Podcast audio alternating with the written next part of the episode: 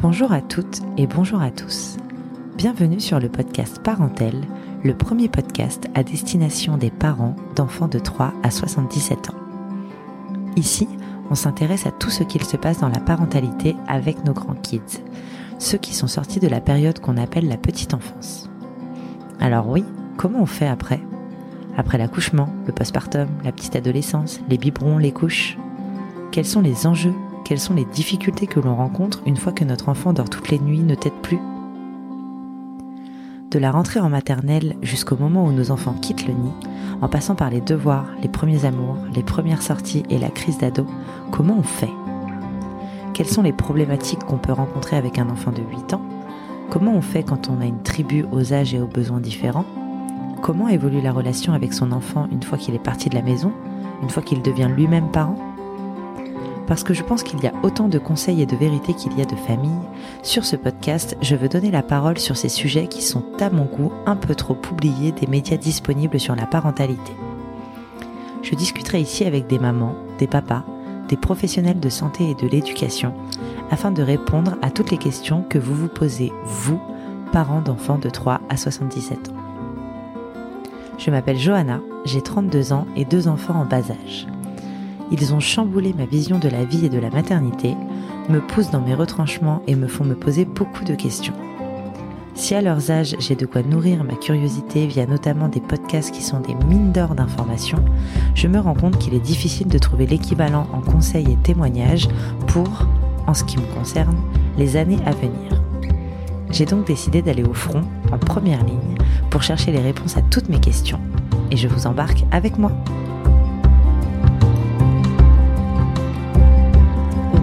L'année 2023 avec un sujet qui fait mal, qui révolte, qui déchire des cœurs, des corps et des familles. Je parle ici des violences faites aux femmes. Le collectif Nous Toutes recense depuis 2018 les féminicides chaque année. En 2022, ce sont 147 femmes qui sont décédées à la suite des violences de leurs compagnons ou ex-compagnons. Ces femmes au parcours bouleversant sont parfois des mères, et leurs enfants sont les témoins de scènes d'une telle agressivité à laquelle ils n'auraient jamais dû assister. Tania est éducatrice spécialisée dans une association qui accompagne des femmes victimes de violences et leurs enfants. Elle vous racontera dans cet épisode son quotidien professionnel, comment elle accompagne les femmes prises en charge par son association et quel rôle elle joue dans leur reconstruction de femmes et de mères, on parlera de l'impact que ces violences ont sur leur état psychique et parfois sur ceux de leurs enfants. Tania nous raconte aussi sa maternité à elle, son rapport à la société qu'on offre à nos enfants, filles et garçons, et son presque soulagement quand elle a su que ses deux enfants seraient des petits mecs. Elle nous explique aussi ce qu'elle essaie de mettre en place pour faire comprendre l'égalité homme-femme à ses garçons avec un petit clin d'œil aux copains d'école qui ne nous aident pas toujours à ce niveau-là. Avant de vous immerger dans cet épisode, je vous invite en toute bienveillance à vous protéger et à l'écouter en étant attentif et attentive à ce que ça peut faire résonner en vous en fonction de votre histoire personnelle. Et, parce qu'on ne le rappellera jamais assez, si vous êtes une femme victime ou si vous êtes témoin de victimes de violence, vous pouvez contacter le 3919 tous les jours et à toute heure. Je vous souhaite une très bonne écoute.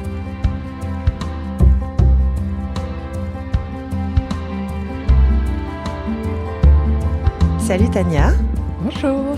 Euh, merci beaucoup d'avoir accepté mon invitation sur le podcast. On va parler d'un sujet euh, encore une fois sensible mais ô combien important. Donc merci d'être là pour en parler. Est-ce que pour commencer, tu peux te présenter s'il te plaît? Oui. Alors moi je suis euh, Tania. J'ai 34 ans et je suis maman de deux petits garçons. Qui ont quel âge? 3 et 6 ans. Ok. Et qu'est-ce que tu fais dans la vie? Je suis éducatrice spécialisée euh, je travaille pour une association qui accompagne des femmes victimes de violences et leurs enfants. D'accord. Euh, Est-ce que tu peux nous raconter un petit peu ton parcours? Comment tu as fait pour en arriver là? Est-ce que tu as fait des études? Est-ce qu'il y a un diplôme? Euh, Comment comment ça se passe pour euh, pour faire ce métier? Oui, alors j'ai une formation euh, d'éducateur spécialisé euh, qui dure trois ans dans un centre de formation spécialisé dans l'accompagnement, enfin dans les diplômes du travail social. À la suite de, de mon diplôme, j'ai travaillé pendant plusieurs années en maison d'enfants à caractère social. Donc tantôt sur des services d'accueil d'urgence, donc sur des placements judiciaires en urgence, et ensuite sur un accompagnement assez classique des enfants et des familles. Et puis, lorsque j'ai eu mon premier enfant, j'ai euh, fait le choix d'aller voir un petit peu euh, ce qui se passait euh, de l'autre côté, à savoir plutôt du côté des parents, du côté des mères plus précisément, puisque au sein de ces mecs-là, enfin on appelle ça une mex, une maison d'enfants à caractère social, mais au sein de ces institutions-là, on avait beaucoup de beaucoup d'enfants euh, qui étaient issus de familles dans lesquelles on avait un contexte de violence qui existait. Euh, et j'ai été tiraillée vraiment par euh, cette notion euh, du maintien du lien à tout prix entre l'auteur de violence et les victimes, puisque les enfants sont co-victimes de violences conjugales. Ça m'a toujours questionné et voilà comment un peu j'ai eu l'envie d'aller un peu voir ce qui se passait de l'autre côté. D'accord. Donc, quand tu passes un, diplôme pour travailler en tant qu'éducateur spécialisé dans le social, après, une fois que tu as le diplôme, tu as le choix, en fait, entre plusieurs institutions, c'est ça? Oui, complètement. T'as pas de, comment dire, d'autres formations à faire? Enfin, quand t'es passé des enfants aux, aux mères, du coup, t'as pas eu d'autres formations à faire. T'es pas le diplôme que tu passes en trois ans, il regroupe un petit peu toutes ces institutions, tous les, les endroits dans lesquels tu pourrais travailler. Oui, tout à fait. En fait, euh, l'idée de cette formation sur euh, trois années, c'est de pouvoir découvrir aussi euh, tout l'éventail euh, que propose l'accompagnement à la personne. Donc, euh, on a effectivement des publics enfants, des publics adultes. Euh, au cours des trois années de formation, on a la possibilité, enfin, on a la possibilité, on a l'obligation de, de, faire deux stages en institution, donc dans les institutions de notre choix, du handicap et de l'accompagnement social. Et dans ce cadre-là, voilà, on a une connaissance en tout cas un début de connaissance mm. sur les différentes institutions qui existent. Après, effectivement, lorsque moi je suis passée de l'accompagnement des enfants à l'accompagnement des mères, Légalement, je n'ai pas eu de formation à faire. Par contre, euh, en arrivant dans l'institution dans laquelle je travaille aujourd'hui, j'ai été formée à l'accompagnement des femmes victimes de violences, à la fois euh, au sein de l'association elle-même, mais aussi euh, au sein de la Fédération nationale Solidarité Femmes, à laquelle adhère l'association pour laquelle je travaille. D'accord. Donc c'est aussi dû à l'association pour laquelle tu travailles. C'est elle qui met en place ces formations-là. Complètement, complètement. Et les stages que tu fais pendant la formation te permettent de, de toucher du doigt un, un, domaine et voir si ça te plaît pour après. Bon, c'est un peu le principe d'un stage dans toutes les formations, mais là, on est quand même sur des sujets un peu plus touchy, je trouve. J'imagine que c'est compliqué de décider qui tu vas aider, entre guillemets, une fois que tu as ton diplôme. Donc les stages te permettent un petit peu de... Parce que oui, énormément de gens à aider mm. euh, en France. Donc euh... oui, oui. Après, euh, après, je pense que lorsqu'on on arrive dans le social ou en tout cas qu'on commence la formation, on a déjà une petite idée du public euh, vers lequel on souhaite mm. se diriger. Je veux dire, moi, j'ai commencé à travailler dans l'animation lorsque j'avais 17 ans. Donc voilà, j'avais déjà un, petit attrait pour pour être auprès des enfants, etc. Donc ça coulait un peu de source que à, l'issue de ma formation, j'irai accompagner des enfants. J'ai fait aussi un stage dans le domaine du handicap qui m'a agréablement surprise puisque je m'y suis vraiment plu. Euh, j'ai vraiment appris énormément de choses. Pour autant, euh, mon domaine de prédilection, c'était euh, la hmm. protection de l'enfance et ça et ça le reste d'ailleurs. Hmm. d'un autre prisme, puisqu'aujourd'hui c'est du prisme de la parentalité, mais ça le reste complètement. Hmm. J'avais fait un épisode avec un éducateur spécialisé au tout début du podcast qui expliquait que il travaillait aussi dans une MEX avant mhm. et que à la base c'était là pour t'occuper et prendre en charge les enfants, mais que tu te retrouves du coup souvent aussi à travailler avec les parents, parce que en général les problèmes des enfants découlent d'un problème qu'il y a chez les parents. Donc tu avais déjà cette approche parent avant de t'occuper de ces femmes. Oui, oui, tout à fait, parce que du coup, souvent, souvent, on a tendance à penser que euh, euh, c'est l'enfant le problème. Il est placé parce que c'est lui le problème, mais l'enfant n'est pas le problème. L'enfant est protégé du problème parce que le problème, ce sont les parents et un dysfonctionnement au niveau familial qui, par par ricochet en fait impacte l'enfant dans son évolution naturelle. Donc il est il est préservé de, de cet environnement-là. Effectivement, un enfant qui est placé en MEX, lorsqu'on est éducateur en MEX, notre, notre première mission c'est de s'occuper de l'enfant, de veiller à ce qu'il à, à, ce qu'il puisse s'épanouir correctement, qu'il puisse être en sécurité, qu'il puisse grandir dans de bonnes conditions. Mais l'autre aspect aussi de notre travail, c'est de, de, maintenir le lien avec la famille et de d'accompagner aussi les familles. Hmm. Une distance différente, puisque ce qu'il faut savoir, c'est que euh, pour un enfant qui évolue dans ce qu'on appelle une MEX, on a euh, différents acteurs euh, qui existent. Donc, euh, euh, les éducateurs qui travaillent dans ce qu'on va appeler vulgairement un foyer, euh, sont ceux qui vont être le plus en contact avec l'enfant, mais euh, vont aussi être en, contact avec le parent. Mais nous, on est euh, un peu euh, euh, mandaté par une autre institution qui s'appelle l'aide sociale à l'enfance, qui lui est garant du placement de l'enfant. C'est à lui que le juge pour enfant confie l'enfant placé. et ensuite, en fait, l'aide sociale à l'enfance nous confie dans un second temps l'enfant, euh, puisque l'aide sociale à l'enfance ne, ne, dispose pas euh, en tant qu'institution de, de, de place d'hébergement pour, le, mm. pour les enfants. Donc, il est confié ensuite euh, dans des, à, des foyers. Et donc, les parents ont déjà affaire à ce, à ce premier intervenant, qui est mm. aussi la plupart du temps éducateur spécialisé ou assistant social. Euh, et dans un second temps, aussi affaire, parce que euh, c'est à nous, parce que nous, on est dans le quotidien de l'enfant et donc on est dans un échange euh, de proximité. Mm. Hmm, d'accord. Et du coup, aujourd'hui, ton travail, en quoi il consiste exactement? Comment toi, tu es en contact avec ces femmes? Comment tu les aides? Euh, Comment ça se passe en France quand on est une femme victime de violence? Qu'est-ce qu'on a pour nous aider quoi? Alors, euh, énormément de choses, heureusement, euh, mais je vais peut-être pas aller trop dans le dans le détail de, de ce qui se fait sur mon territoire parce que ce qu'il faut savoir, c'est que euh, d'un territoire à un autre, d'une région à une autre, il peut y avoir de fortes disparités. Euh, donc l'idée, ce serait pas, euh, voilà, de, de mentir. Oui, parce que ce que tu vas dire là, c'est pas forcément valable pour tout le monde, c'est ça Tout à fait. d'accord. Après, euh, voilà, on a le numéro qu'on connaît tous puisque on a on a tous entendu parler de la grande polémique qui a eu lieu il y a quelques années, le 30 19 qui lui est un numéro euh, national, 7 mm. jours sur 7, 24 heures sur 24, et à partir duquel on peut avoir des infos euh, très précises. Euh, sur en tant que femme? Oui, en tant que femme victime de violence, même en tant que professionnelle ou en tant que témoin de violence, de voisinage, etc. et quand on sait pas quoi faire, qui mm. interpeller, on peut composer ce numéro et avoir les infos. Mais en tout cas, voilà, moi, ce que je fais aujourd'hui, c'est que je travaille sur un dispositif d'hébergement des femmes euh, victimes de violences et de leurs enfants. Euh, donc euh, mes missions à moi vont être d'accueillir ces femmes et leurs enfants lorsqu'elles en ont, et de les accompagner sur tous les aspects de leur vie jusqu'à ce qu'elles quittent nos hébergements. Euh, donc c'est généralement moi les femmes que j'accompagne sur euh, une grande partie de mon temps de travail sont des femmes qui sont déjà parties du domicile conjugal. Elles sont pas complètement sorties des violences, mais elles ont elles sont déjà parties. Donc euh, soit elles sont hébergées euh, chez des proches avant d'arriver chez nous, soit elles sont hébergées au SAMU social, ce qu'on appelle vulgairement le 115, euh, et donc elles quittent cet hébergement extrêmement précaire pour arriver chez nous. D'accord. Voilà. Quand tu parles d'hébergement précaire, c'est celui du SAMU? C'est ça. D'accord. Parce que du coup, c'est euh, les, les, femmes victimes de violences en fonction des territoires et des accords euh, peuvent être stabilisées, c'est-à-dire qu'on va pas leur demander de changer euh, d'hôtel en hôtel, mais la plupart du temps, ce qu'il faut savoir, c'est que le SAMU social 115, euh, c'est euh, nuit par nuit. Mmh. Théoriquement, je mmh. sais aujourd'hui où je dors, mais demain, il faudra que je mmh. rappelle, voir si je peux avoir une place. Donc c'est vraiment assez précaire comme hébergement. Ok. Ok, je vois. T'as dit un truc que j'ai trouvé hyper intéressant. Enfin, en tout cas, moi, je ne savais pas, et je trouve ça hyper important que, en fait, le 3919, c'est pas que pour les femmes victimes de violences, mhm. et que, enfin, tu vois, moi, j'aurais jamais eu le réflexe d'appeler ce numéro si j'avais une voisine. Euh, donc, je trouve ça hyper important de, de le dire là, que, en fait, oui, on peut appeler, même ne serait-ce que pour avoir des conseils quand on n'est pas concerné.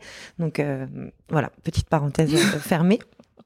Alors je vais juste euh, me permettre d'aller encore du coup un tout petit peu plus loin, à savoir que euh, à la fois pour euh, les femmes victimes de violence, ben, on a le 3919 et pour les enfants victimes de violence, on a le 119. D'accord. Qui est sur le même principe. D'accord, ok. Bon, bah, merci. donc ces, ces, femmes que tu aides, tu le disais, elles ont parfois des enfants. Mhm. vous les hébergez avec leurs enfants? Oui, du toujours. toujours, d'accord quel rôle tu as toi euh, vis-à-vis de ces femmes? On va se concentrer pas sur celles qui ont des enfants, non pas que les autres soient moins importantes du tout, mais c'est le thème du podcast. Euh, quel rôle tu as toi envers ces femmes et leurs enfants, envers ces familles? Euh, Est-ce que tu juste tu les héberges? Est-ce que derrière tu les accompagnes? Est-ce que derrière tu cherches à les reloger? Euh, C'est quoi exactement ton, ton, ton action en fait pour ces femmes? Alors il y, en, a plusieurs.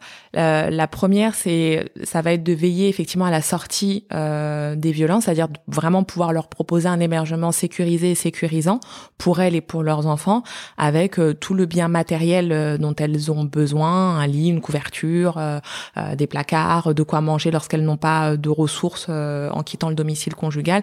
On va vraiment essayer dans un premier temps de répondre aux besoins matériels euh, dans un second temps, on va être euh, sur euh, tout l'aspect juridique et administratif, puisque pour certaines, lorsqu'elles quittent le domicile conjugal, elles n'ont plus de papier, elles n'ont voilà plus d'avis d'imposition, pas les carnets de santé des enfants, elles n'ont pas la garde officiellement de, de l'enfant. donc il est question de répondre à tout cet étayage juridique et administratif. Donc moi, je les accompagne à, à tout ce travail-là, en lien évidemment avec plein de partenaires euh, sur le territoire sur lequel je travaille, puisque ben, on peut pas travailler sans le service des impôts quand on a besoin d'avoir euh, un duplicata de l'avis d'imposition ou encore avec euh, les personnels administratifs des mairies, etc. Donc tout est fait en lien avec les, les, les partenaires sur le territoire. Mais effectivement, ma deuxième mission va être d'étayer toute cette, toute cette question-là, juridique et administrative. Et dans un même temps, on va être sur tout un travail autour de la compréhension euh, des violences dont elles ont été victimes. Parce que finalement, pour pouvoir sortir des violences, il faut pouvoir les comprendre. Je peux pas sortir d'un état si je comprends pas ce qui s'est passé, mmh. ni même le mécanisme qui a été mis en place et qui m'a euh, euh, obligé à, à, rester dans ce contexte pendant 5 ans, 10 ans, 20 ans, 25 ans, 40 ans pour certaines. donc voilà, donc c'est important de pouvoir déconstruire, décortiquer, vraiment de les accompagner pas à pas là-dessus parce que c'est pas forcément un, un, un travail évident, même loin de là. C'est un travail extrêmement éprouvant euh, sur lesquels on, on, les accompagne, évidemment en lien très étroit avec euh, les psychologues qui travaillent euh, au sein de l'association, euh, mais c'est un travail qui se fait ensemble et avec voilà l'actrice la, principale, à savoir la femme victime mmh. de violence, parce que finalement lui permettre à elle de comprendre euh, ce qui s'est passé pour elle, comment euh, les choses se sont mises en place, c'est aussi lui permettre de comprendre euh, l'impact que les violences ont eu sur elle et l'impact aussi que les violences ont eu sur les enfants. Parce que finalement la plupart des femmes euh, ne se reconnaissent plus au moment où elles sortent euh, du contexte des violences conjugales en se disant mais je, ne me reconnais pas, j'étais pas comme ça avant avant avant le mariage, avant cette relation, euh, j'avais pas cet attrait-là, je, je me comportais pas comme ça, pourquoi je suis devenue comme ça?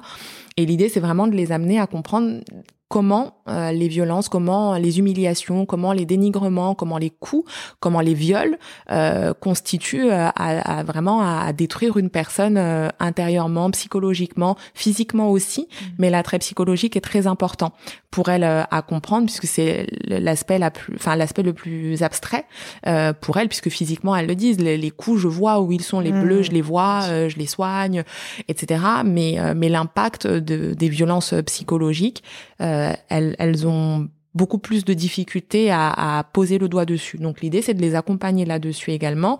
Et euh, enfin, lorsque euh, tout euh, tout va bien. Enfin lorsqu'on a on a on a posé déjà certains jalons sur euh, ces premiers ces premiers aspects. Le troisième aspect effectivement ça va être de les accompagner vers un relogement qu'elles puissent j'aime bien employer ça en tout cas écrire une nouvelle page de leur vie sur mmh. une, une page blanche.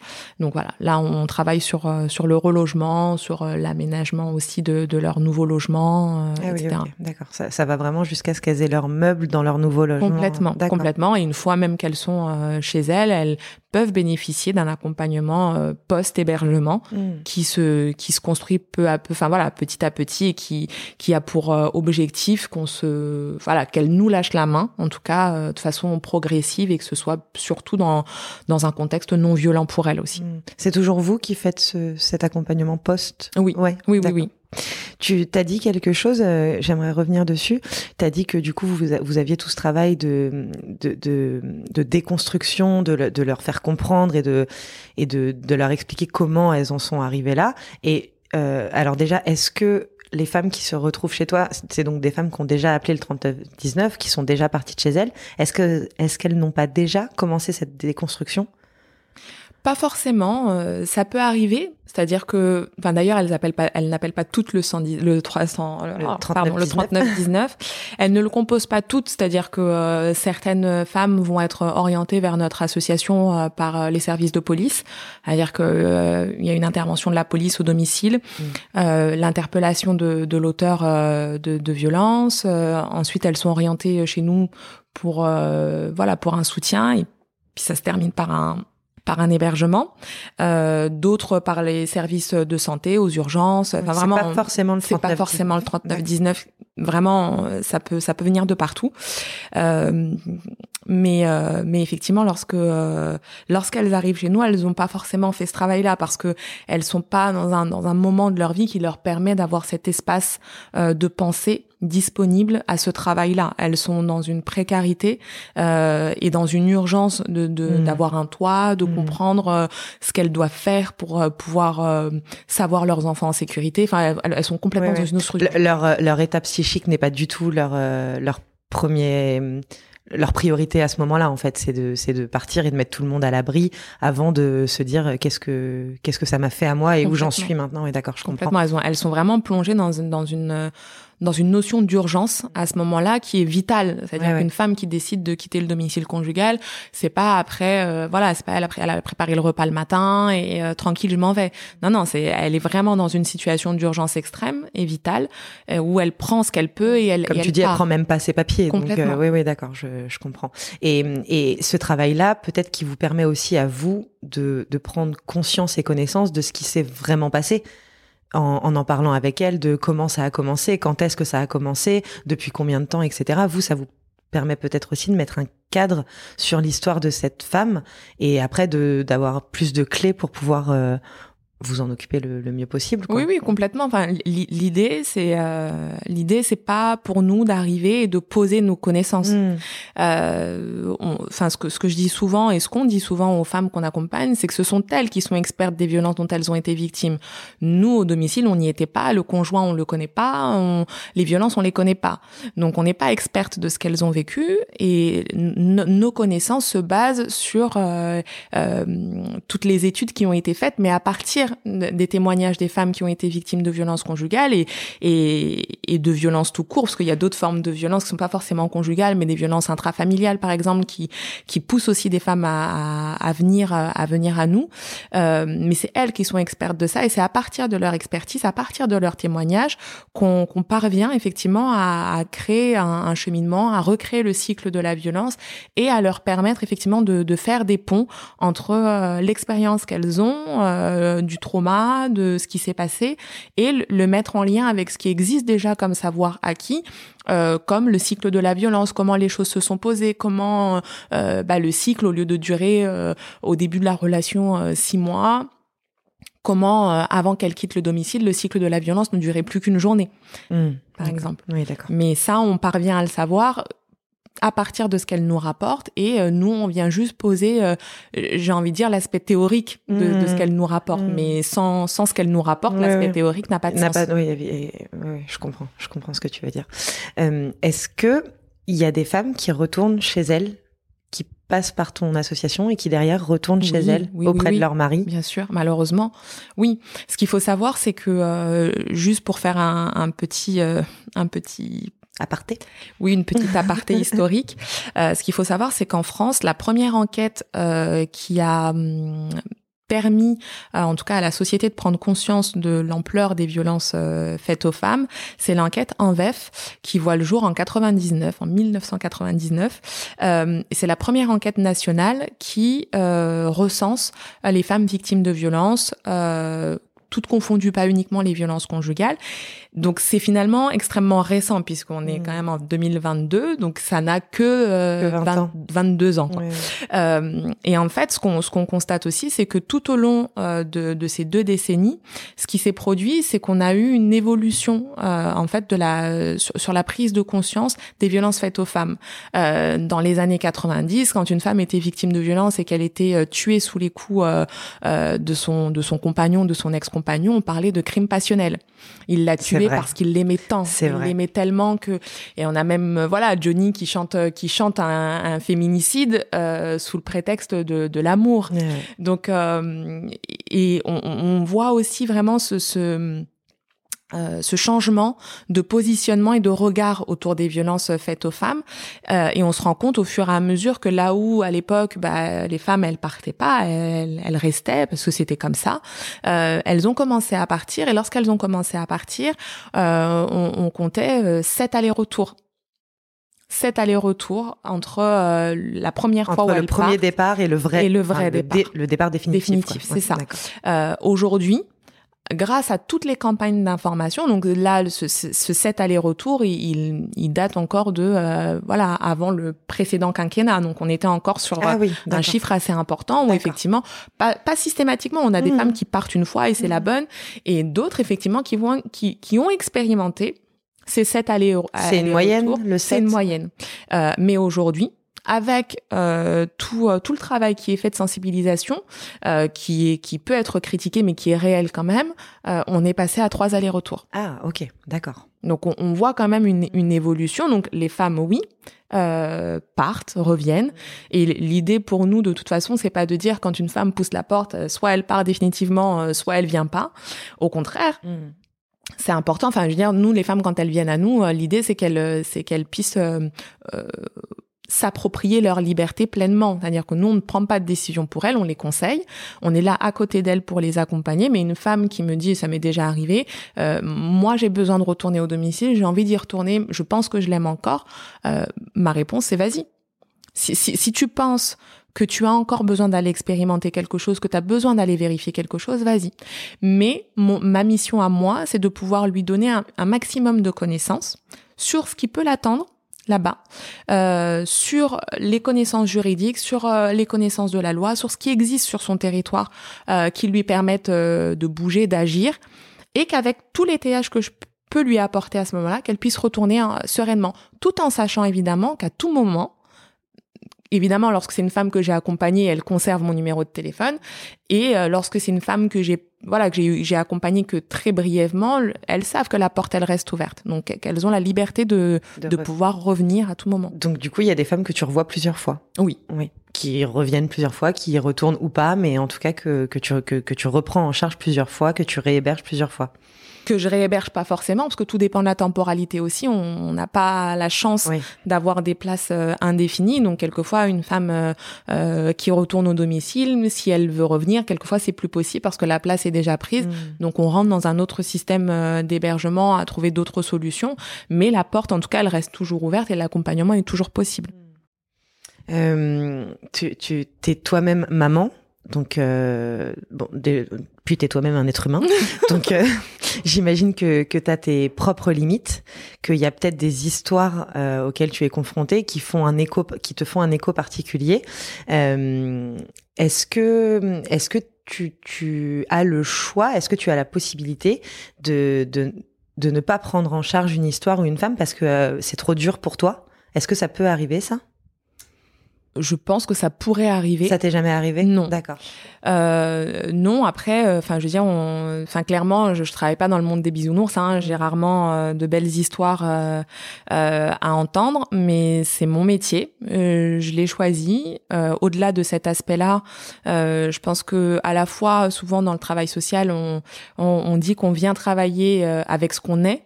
Mais euh, au-delà de venir travailler avec euh, ce qu'on est, enfin, on vient pas travailler à 100% avec euh, ce qu'on est. Il y a une partie évidemment qui est la nôtre, qui est notre histoire, qui est voilà, comme tu le disais, je, je, suis maman de deux petits garçons, donc évidemment si je rencontre une une femme dont le fils porte le même prénom que l'un des mmh. miens ou qui ont qui ont, le, même âge, forcément ça ça nous ça, ça me ramène à certaines projections, à imaginer certaines choses.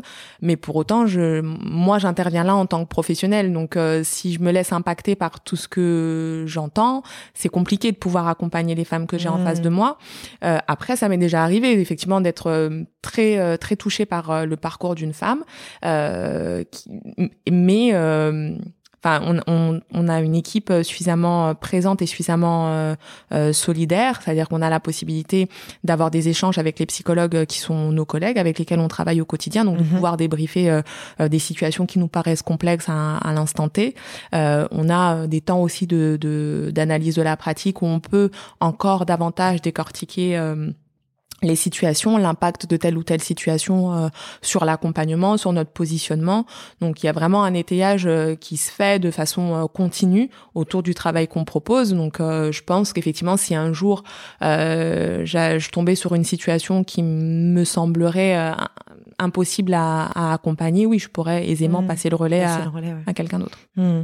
Et, et quand tu dis que que tu es un petit peu obligé de te détacher entre guillemets, c'est-à-dire que tu arrives à rentrer chez toi le soir et à, laisser toutes ces histoires au, travail ou tu rentres quand même avec un bagage sur tes épaules euh? je, ne sais pas si c'est réellement possible de tout laisser à la porte.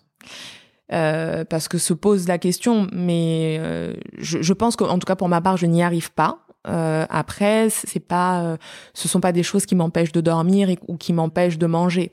Au contraire, c'est des choses qui me, euh, qui me motivent. Enfin, je veux dire, il y a personnellement, en tout cas, il n'y a pas un jour euh, où euh, où je vais au travail à reculons. Je sais mmh. pourquoi j'y vais, mmh. euh, je sais avec quel niaque j'y vais, je sais ce que je vais y chercher, je sais ce que je vais y donner, et j'ai surtout en tête qu'en face de moi, il s'agit de la vie d'êtres humains, de femmes, d'enfants derrière, et que et que j'ai une responsabilité quand même vis-à-vis vis-à-vis de ces personnes-là, dans ce qu'elles attendent, dans ce qu'elles espèrent pour leur avenir et que euh, je suis pas l'acteur principal, mais je suis la marche sur laquelle elles ont besoin de s'appuyer à un moment donné pour aller euh, sur un autre palier, quoi. Euh, et, et, du coup, il y, a un, y a un sujet aussi que je voulais aborder avec toi, c'est que les enfants, mhm.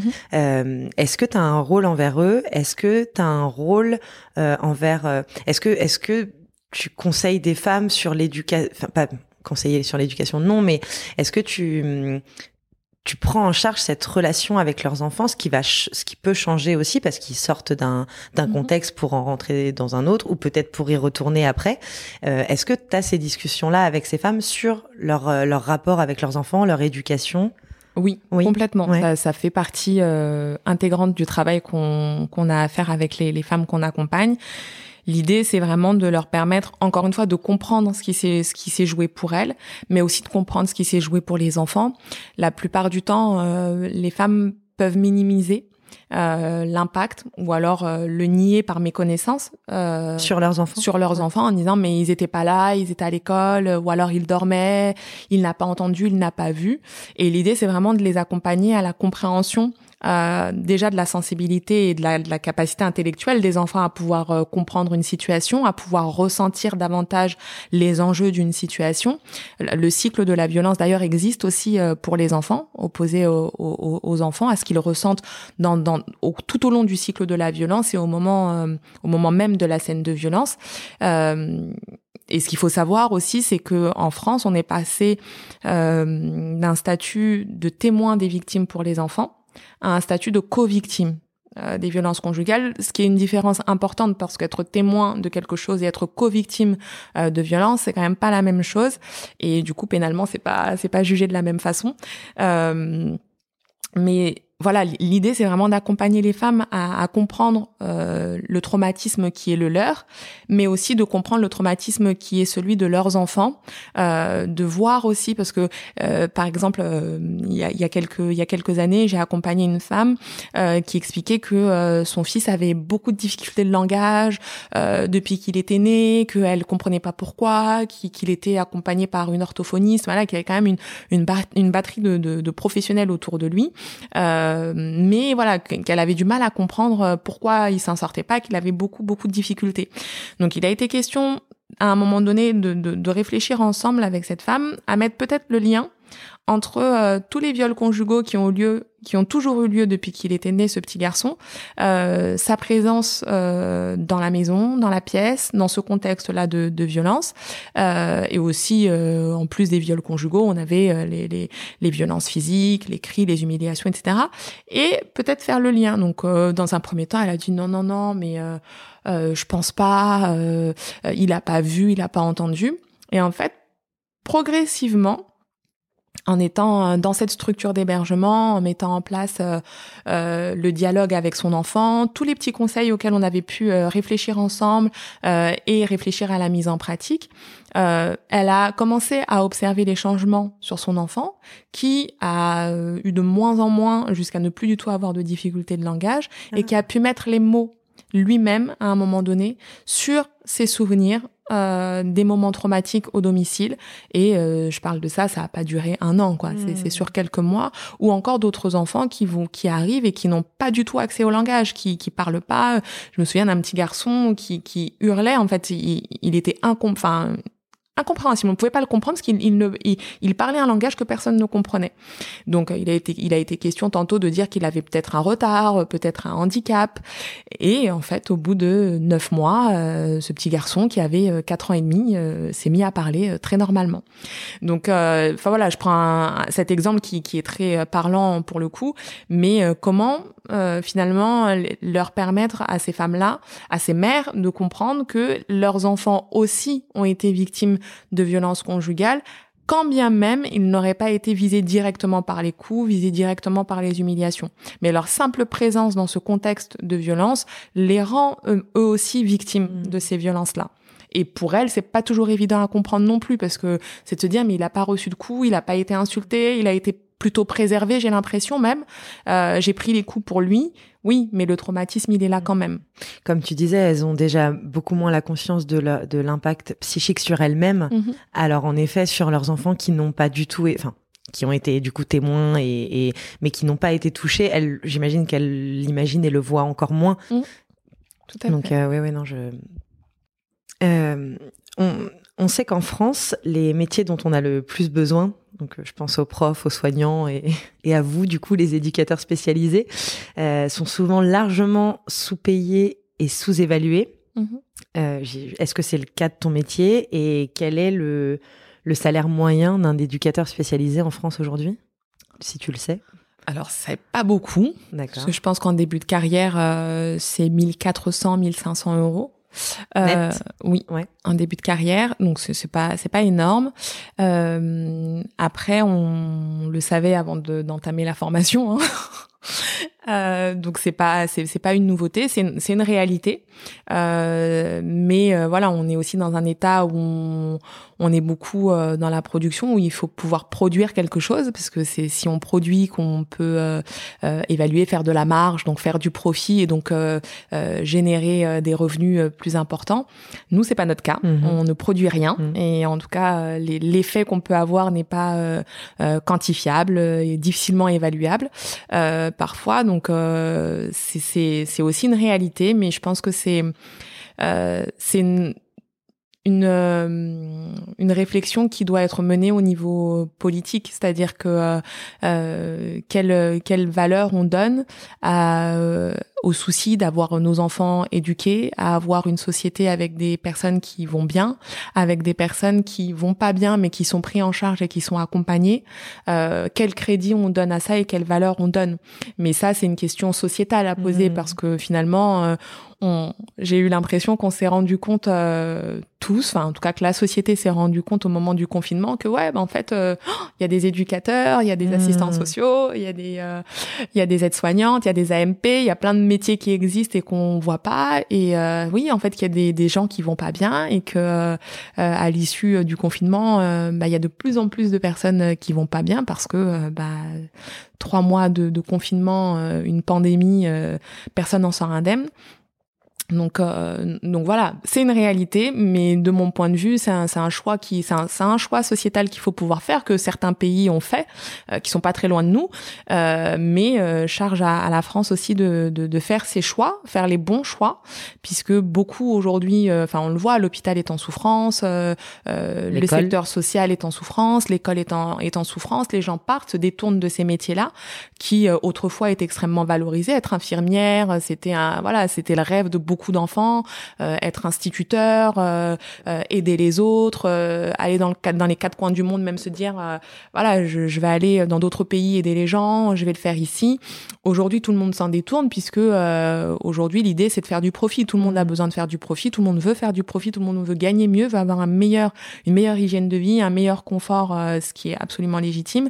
Mais, mais à quel prix? Pourquoi, pourquoi tout le monde se détourne de ces métiers-là? Aujourd'hui, dans mon institution, comme dans beaucoup d'institutions dans le social, on a du mal à recruter parce que plus personne ne postule, évidemment, hein. mais il n'y a pas moins de personnes qui se forment. Les, les, les mmh. centres de formation euh, sont bondés, mais à l'issue des formations, euh, Beaucoup choisissent euh, soit de faire de l'intérim parce qu'on est mieux payé euh, en faisant de l'intérim, même si ça nous garantit pas euh pour l'après, pour la retraite, etc. Mais j'ai envie de dire l'avenir est tellement incertain que bon, ont-ils réellement tort? Point d'interrogation, on ne sait pas. mais voilà, en tout cas, beaucoup de personnes se détournent de ces métiers-là donc euh, à un moment donné, on va être confronté à une réalité qui, qui va être horrible, parce que ne plus avoir euh, de personnes pour nous soigner ou ne plus avoir euh, une école de qualité pour pour nos enfants va nous amener à, à se retrouver en fait dos au mur et à des situations qui risquent d'être assez gravissimes. Je suis évidemment complètement d'accord avec ça. on va parler un peu de ta maternité à toi maintenant, si ça te va. Euh, as dit donc tu as deux garçons. Euh, Est-ce que tu, tu leur parles de ton métier? Est-ce qu'ils savent déjà ce que tu fais au quotidien? Alors ils sont petits. Hein, 3 et 6 ans, c'est quand même euh, petit, mais celui qui a 6 ans, euh, essaye de le comprendre. En tout cas, il questionne beaucoup. Euh, il questionne beaucoup sur euh, où je travaille, euh, qu'est-ce que je fais concrètement, parce qu'en plus, euh, enfin voilà, je, je, mène pas mal de projets au sein de l'association pour laquelle je travaille, dont un projet autour du théâtre qui nous amène à être sur de l'extérieur, à sortir un peu de de, de enfin pas j'allais dire de l'entre-soi, c'est pas réellement de l'entre-soi, mais dans dans le cadre de la protection de ces femmes, on est beaucoup dans dans entre les murs pour les protéger, pour les préserver. Et avec ce projet théâtre, c'est euh, euh, vraiment l'idée de leur permettre de reprendre une, une place, euh, une légitimité, de pouvoir se positionner comme expertes de ce qu'elles ont vécu et par l'attrait de, de l'art de pouvoir en parler. Donc on est amené à faire des représentations donc hors les murs. Euh, et donc effectivement pour mon petit garçon c'est mais tu vas où? Mais pourquoi? Mais qui sont ces femmes? Mais tu fais quoi avec elles? Mais pourquoi tu prends des jouets pour les enfants? Mais pourquoi il y a les enfants? Mais est-ce que moi je peux mmh. venir? Donc ça amène plein de questions euh, pour lui. Et donc c'est l'occasion de pouvoir euh, en parler. Mais du coup sans forcément lui parler euh, directement de ce que je fais au quotidien parce que pour lui ça peut quand même rester assez abstrait. Euh, on va plutôt être sur des euh, sur des questions assez pragmatiques, sur les questions d'égalité euh, euh femmes-hommes, euh, qui pour moi commence dès la cour de récréation, quand il, mmh. il, rentre de l'école et qu'il me dit mais je suis pas contente, la maîtresse elle m'a mis à côté de deux filles, Burke.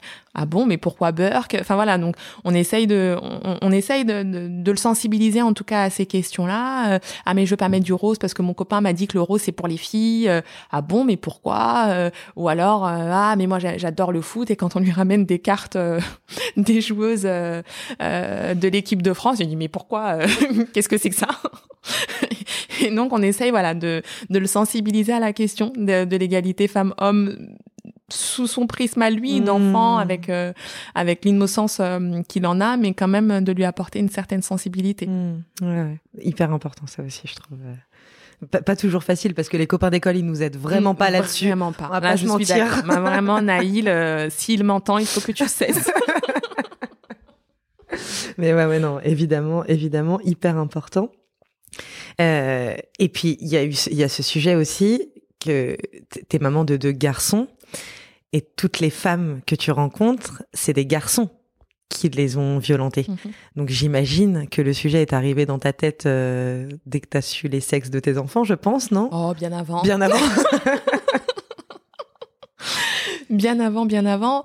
Euh, non, c'est vrai que la enfin déjà de pouvoir se dire euh, enfin très honnêtement j'ai été soulagée quand j'ai appris que mon, mon, premier enfant était un garçon d'accord parce que euh, j'ai beaucoup d'appréhension pour mes nièces Euh, j'ai euh, neuf euh, nièces, donc j'ai beaucoup d'appréhension pour elles dans, dans la façon dont elles vont pouvoir évoluer dans cette société inégalitaire.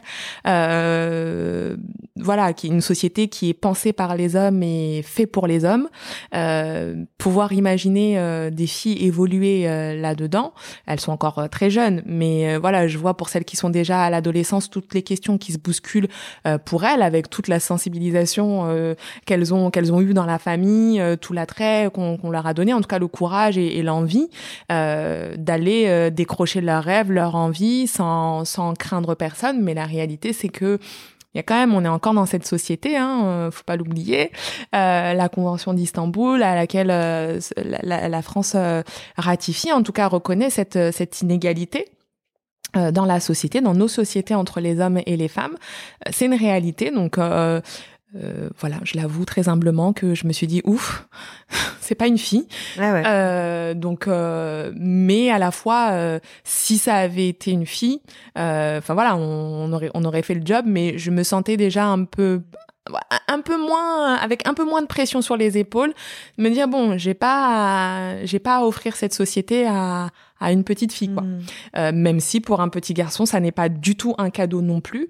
Euh, il est vrai que euh, pour les femmes qu'on accompagne, euh, je me souviens euh, d'une femme, on, va l'appeler Sabrina, avec qui j'avais travaillé autour justement de ce projet de théâtre et qui avait qui avait écrit mais où sont les princes charmants, où sont les Charlingals euh, qu'on nous a vendu dans notre enfance et euh, auquel on nous a on nous a bercé d'illusions durant euh, durant toute notre enfance, durant toute notre adolescence mais où sont-ils? On ne les voit pas. Et c'est un discours qui m'avait, enfin, son écrit m'avait vraiment euh, marqué, parce qu'en plus il était drôle, euh, donc ça m'avait vraiment marqué. Mais c'est une vraie réalité. Euh, mais comme je le dis aussi, une femme sur dix est victime de violence, donc c'est-à-dire que neuf ne le sont pas, et que on n'est pas dans une société avec majoritairement des hommes violents. Au contraire, ils sont minoritaires mais euh, ils font du mal. C'est parce qu'ils sont minoritaires qu'ils ne font pas de mal, ils font du mal. Euh, et euh, la question, c'est toujours la question de l'éducation. Si Sabrina, elle prend cet exemple-là de, de, de ce dans quoi elle a été bercée, dans ce dans quoi nous avons tous et toutes été bercés dans, dans l'enfance, c'est qu'il y a une question à se poser sur l'éducation. Comment on éduque nos petites filles et comment on éduque nos petits garçons. Euh, le, point euh, le plus important, c'est celui-là, parce que ce sont les adultes de demain, et euh, si on sensibilise pas nos enfants, si on n'éveille pas nos enfants à ces connaissances-là, à cette compréhension-là de l'égalité des chances, l'égalité de traitement pour un homme, pour une femme, qu'il n'y a pas de différence que, effectivement, bah, si mon petit garçon se met à courir très vite, je vais dire ah mais ouais il est, il est courageux, il est sportif, mais si ma petite fille euh, en, robe qui se met à courir. Ah non, une petite fille ça court pas. Écoute, tu dois rester assise, serre les jambes, arrête de crier. Une fille ça parle pas fort. Bon, euh, qu'est-ce qu'est-ce qu'on leur transmet? Que pour l'un tout est possible, tout est accessible. Vas-y, fonce, t'es fort, tu peux y arriver. Et pour l'autre, c'est pas ta place. Alors qu'en réalité, c'est faux. Hmm. Pourquoi ce serait pas ça la place, Tu veux courir, cours. Hmm. Tu veux sauter, saute, ma fille. Vas-y, grimpe. Donc, du coup, ça donne des nièces un peu. mais euh, je, je, plaisante, mais euh, mais, mais c'est important. Le, le, point le plus important, c'est mmh. l'éducation. Euh, c'est plus compliqué de rééduquer des adultes, même si c'est possible. On le voit hein, avec les campagnes de sensibilisation, on a plus d'appels, plus de, de, personnes sensibilisées. Là où euh, hier on avait des, des, des commissariats qui, qui n'accueillaient pas correctement des femmes victimes de violences, aujourd'hui on en a. C'est-à-dire que c'est possible de faire changer les choses, c'est possible de les faire bouger pour les adultes, mais ne serions-nous pas beaucoup plus à l'aise si nos enfants déjà avaient cet acquis-là? Mmh, mmh. Ouais. C'est marrant quand tu dis que tu as été soulagée toi d'avoir un garçon, euh, parce que je m'étais aussi posé la question avant d'avoir des enfants. Et autant j'avais ce, cette peur si j'avais une fille, autant euh, quand j'ai su que j'avais un garçon, deux garçons maintenant, euh, moi je, je trouve que j'ai une responsabilité sur mes épaules que des fois je ne sais pas bien comment gérer. Parce que sur le papier évidemment que tu sais quoi dire à un garçon et que tu sais comment le faire. Mais quand tu te retrouves enfin c'est un petit bonhomme de 3 4 5 6 ans et qui comme ton fils a des réponses euh, qui viennent de lui de sa société à lui dans laquelle il grandit et tout des fois, j'ai l'impression que ce rôle est, est, trop gros pour moi et que peut-être j'aurais été pas meilleure, mais peut-être plus à l'aise dans le rôle de protection parce que aussi je suis une femme et que moi je l'ai vécu. J'ai été petite mmh. fille, adolescente, euh, euh, confrontée à, à, tout ça parce que là, on parle des violences, mais dans, cette éducation-là, il n'y a pas que les violences, il y a aussi même les regards que tu jettes à une fille, la, mhm. position dans laquelle tu mets une fille quand, tu es face à elle, et ça commence dès la cour de l'école en maternelle. Donc, euh, donc je trouve ça marrant, tu vois, les, différences entre les mamans qui ont le même objectif, mais... Euh. non, c'est vrai. Après, euh, Enfin après honnêtement je pense qu'en réalité la responsabilité est la même. Je le vois quand j'échange avec euh, avec mes sœurs, avec mes belles-sœurs ou avec mes frères. Euh, pour eux en tant qu'hommes, c'est aussi une énorme responsabilité de dire mais j'ai j'ai j'ai des filles, euh, j'ai l'un de mes frères qui n'a qui a trois filles, euh, dont une euh, qui a 15 ans, euh, qui se torture l'esprit en disant mais mm. comment je fais que voilà parce que aussi il a cette connaissance là du prisme de la masculinité de se dire mais oui voilà ce qui peut se passer, voilà comment on peut la regarder, voilà voilà, mais comment je lui amène ça, comment je lui apporte? Donc je pense que que ce soit entre femmes, entre mères ou entre pères, entre pères. les, questions se bousculent, mais, mais j'ai tendance à penser qu'à partir du moment où on se pose les questions, c'est qu'on est déjà en chemin. Donc euh, les choses se font. Il n'y a pas, il y a pas une meilleure façon de faire mm. qu'une autre. L'idée, c'est simplement d'avoir soi conscience. Si on a soi conscience, euh, on saura comment l'amener à nos enfants au fur et à mesure. On s'adaptera, on réajustera, on reviendra. Et au fait, non, j'ai pas fini. Ce que je voulais dire la dernière fois, c'était finalement ça. Et puis comme ça. Et, et c'est ça l'éducation finalement. Bien sûr. Et, et, euh, et, et je pense que le fait d'en avoir conscience, on fera peut-être pas les choses parfaitement, on les fera toujours mieux qu'un parent qui n'en a pas conscience. Complètement. Donc, euh, je suis d'accord avec toi. Quand on se pose la question, on fait déjà un paquet énorme. Mais du coup, quand on est dans ce pas-là, on se dit ah ah l'Everest. Ah. J'étais pas prête. je suis d'accord. Ah oui, je suis d'accord. Je suis absolument d'accord. Euh, alors du coup, comme tu es quand même maman et que tu n'es pas que, euh, que, que la femme qui s'occupe des femmes victimes de violence, je vais te poser une question que je pose euh, assez récemment à mes invités, mais que j'aime beaucoup. Est-ce que tu as un tips de maman?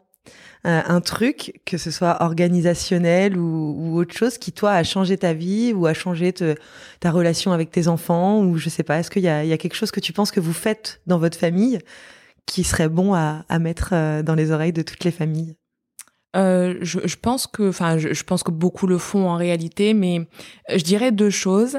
Euh, la première, ce serait peut-être le temps du soir, le temps du, du coucher, parce que en fait, euh, quand on a euh, plusieurs enfants, c'est compliqué de d'accorder du temps à tout le monde, d'avoir des temps en individuel, mais ces temps-là sont, de mon point de vue, extrêmement important. Euh, Au-delà de, de, valoriser la relation avec l'enfant, c'est un moment qui permet à l'enfant de, de, de, poser des choses.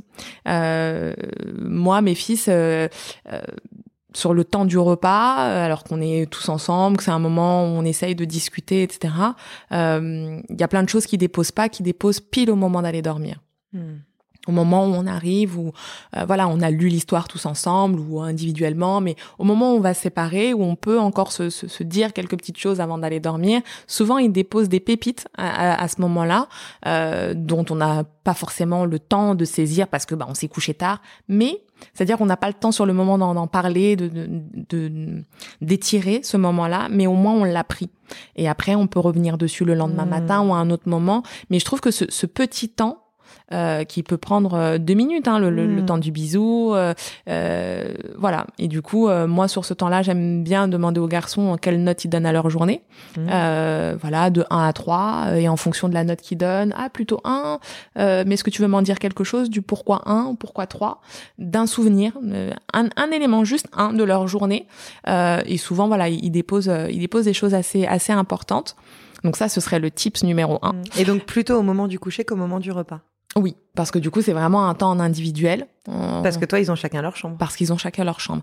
Mais même s'ils n'ont pas euh, leur chambre, euh, le, simple fait de venir à eux, hmm. même s'ils sont dans leur lit et qui sont qui sont plusieurs, hmm. euh, ce c'est aussi quelque chose que j'ai beaucoup fait en maison d'enfants, lorsque j'accompagnais des enfants en fait, on, crée un cocon dans le cocon. On n'a pas mmh. besoin d'être absolument seul dans la pièce. On peut être plusieurs dans la pièce, mais si je suis vers toi, je suis tout près de toi, euh, que je te souhaite une bonne nuit, que voilà, on chuchote ensemble, mmh. on est déjà dans une intimité qui, qui est la nôtre, qui nous appartient à tous les deux à ce moment-là, et on peut, on peut quand même se dire les choses euh, très tranquillement, même s'ils sont plusieurs dans la chambre, et, et ça fonctionne très bien.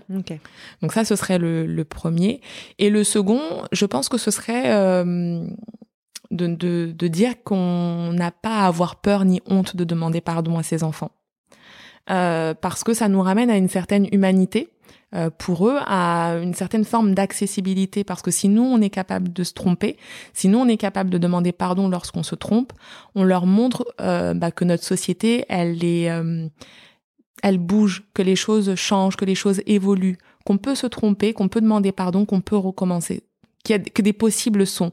moi, je me souviens euh, euh, de mes parents, euh, ils ne m'ont jamais demandé pardon pour rien, alors que bien des fois, je pense qu'ils auraient pu le faire. Mmh. Et, euh, et enfin, en tout cas, j'ai toujours eu ce, cette image euh, euh, de parents un peu euh, figés dans leur autorité, dans, dans, dans leur place. Et, euh, et, et, je pense qu'on peut s'autoriser à bouger, qu'on peut s'autoriser à se tromper avec nos enfants et surtout à leur dire là, je me suis trompée. Euh, je pense que j'aurais pas dû agir comme ça. Après, l'idée, c'est pas pardonne-moi s'il te plaît, mon enfant, je me mets à genoux. Il n'est pas question de ça, mais de pouvoir se rendre d'une certaine façon un petit peu vulnérable. Excuse-moi d'avoir fait ça, j'aurais pas dû le faire comme ça. Complètement. ouais, ouais. Je pense que c'est, enfin, je pense que ça marque beaucoup. Ça, en tout cas, euh, ça a marqué beaucoup d'enfants que j'ai accompagnés, qui, quand je les ai revus euh, des années après, euh, me parlent de ça, me parlent de cet échange, dire mais c'était la première fois qu'on me demandait pardon. Hmm. Mais pour voilà, il n'est pas question de demander pardon parce que je lui en ai mis une, pas du tout. loin de là. Mais pardon parce que euh, bah, je t'ai pas pris en compte à ce moment-là. Euh, euh, voilà, j'avais, t'avais besoin que je mhm. sois là, que je sois là pour toi et j'ai pas été là. Je te demande pardon parce qu'aujourd'hui je comprends que ce moment-là il était important pour toi et que j'aurais dû être là à ce moment-là. voilà, c'est, vraiment la, la, notion du pardon et de se rendre ouais humain et un peu vulnérable face à nos enfants, d'un certain point de vue évidemment. Je pense que c'est important. Hmm. Moi, mon fils, quand je lui dis pardon, il me dit merci. Mm. Quand je lui dis pardon, je, je me suis énervée ou j'ai fait ci ou j'ai fait ça, j'aurais pas dû le faire comme ça. Il me dit merci maman. Mais je pense que c'est, enfin, je pense que c'est une réelle euh, prise en compte, quoi. Ouais, ouais, ouais. Une, réelle considération de, de leur place d'enfant, de leur de leur existence en, tant qu'être humain. Certes, ce sont nos enfants, mais ce sont des êtres humains à part entière et qui mm. euh, et oui, je pense que c'est, j'arrive très bien à comprendre. Mm. Mais je pense que oui, c'est une vraie considération. Ouais, ouais, je suis d'accord. Et, euh, je, je sais pas si c'est la, la, la période. Si, je pense qu'il y a un peu de ça aussi, mais en tout cas nous à notre âge, enfin moi personnellement, euh, j'ai été élevée dans un milieu où en fait l'adulte il a raison parce qu'il est adulte. Mm. Point. C'est il y a, y a pas de alors que toi en tant qu'enfant tu sais que tu as raison de ton point de vue à toi tu as raison mais il y avait pas de sujet il y avait pas de sujet de pardon de quoi que ce soit c'est l'adulte c'est comme ça, point en fait. Donc euh, je pense que ça aussi, il y a eu euh, une belle évolution là-dessus. Alors pas encore chez tout le monde, et il y a encore énormément de travail à faire, c'est sûr. Mais mais pour que des, des, des personnes comme moi qui ont grandi dans ce milieu-là et qui aujourd'hui ne font ne reproduisent pas ça avec leurs enfants je dois pas être la seule. Donc je pense qu'il y a quand même un et puis toi aussi du coup apparemment je pense qu'il y a, il y a quand même une vraie évolution là-dessus et encore beaucoup de travail on, on va le faire on va y arriver mais mais c'est mais c'est c'est c'est c'est cool quoi. Enfin ça fait du bien de se dire que au moins ça avance un petit peu ça avance chez certaines personnes et que petit à petit on, on va complètement y arriver. Oui tout doucement mais sûrement. Exactement.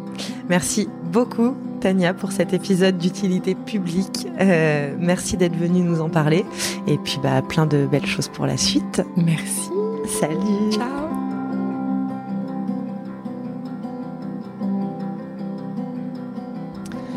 C'est la fin de cet épisode. J'espère qu'il vous a plu. Merci de l'avoir écouté jusqu'au bout.